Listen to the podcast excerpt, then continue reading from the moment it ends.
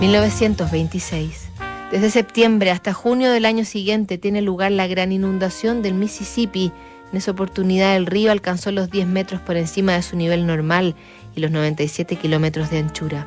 Nace Isabel II, actual reina de Inglaterra. Chuck Berry, Miles Davis y John Coltrane muere. Claude Monet y atropellado Antonio Gaudí. Aunque es famoso el romance de la escritora Vita Sackville West con Virginia Woolf, mucho más desenfadado y expuesto fue el que tuvo con Violet Trefusis, una socialité inglesa. Su marido, paciente, resistió ambos embistes. Sin embargo, el 17 de agosto de 1926, Vita le escribe protestando por su pasividad a Harold Nicholson. Nunca has comprendido respecto a Violet A, que fue una locura que jamás podré repetir, algo así sucede solo una vez y quema la capacidad para tales sentimientos. B, que en cualquier momento podrías haberme reclamado y que por alguna extraordinaria razón no lo hiciste. Solía implorártelo, quería que me rescataran y no me tendiste la mano. Creo que fue así debido a una mezcla de orgullo y de equivocada sabiduría por tu parte.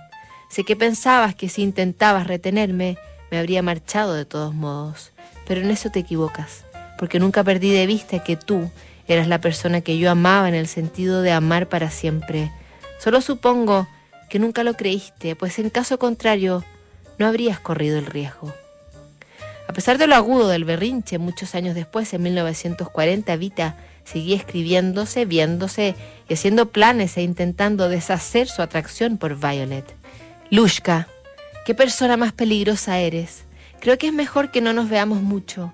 Nos amamos demasiado, profundamente durante demasiados años y no debemos volver a jugar con fuego. Ambas trastornamos mutuamente nuestras vidas. No debemos hacerlo una vez más. Bastó el mero sonido de tu voz por teléfono para conmoverme. Aparte de esos tres años de nuestra apasionada historia de amor, hay años y años de amor infantil y de amistad detrás nuestro. Esto cuenta. Me hace quererte mucho. Te hace quererme mucho. Diez años más tarde, incapaces ya de hacerse el quite, Vita vuelve a reconocer. Ha pasado un tiempo de nuestro enamoramiento y nos ha dejado este extraño amor profundo que parece haber durado desde la época en que estábamos en Duntreath. Hay algo muy raro entre tú y yo, Lushka. Siempre lo hubo.